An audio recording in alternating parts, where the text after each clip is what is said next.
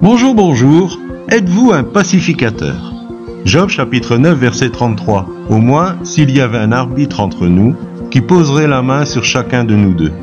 Ces derniers jours, deux prédicateurs que nous avons écoutés ont utilisé ce verset et il faisait aussi partie de notre lecture quotidienne.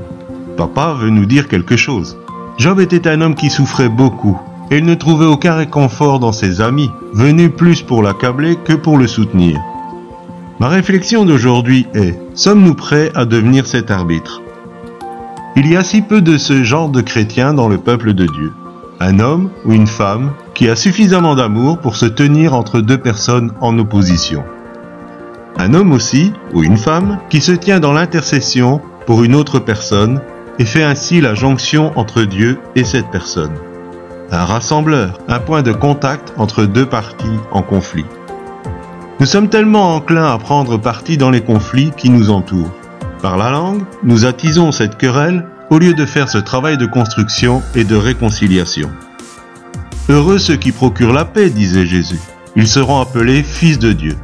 Le terme qui procure la paix pourrait être traduit par pacificateur. Dieu cherche ses arbitres pleins de bon sens, de douceur et d'amour. Mais bien aimé, une personne qui souffre n'a pas besoin de moralisateur, encore moins d'accusateur. Elle a besoin de quelqu'un qui mette sa main sur son épaule et qui fasse la jonction avec le Créateur. Après tout, lui seul peut consoler les cœurs brisés. Mais souvent il y a une rupture entre celui qui souffre et son consolateur.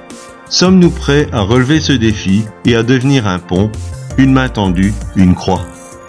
Je vous souhaite une bonne réflexion et une bonne journée.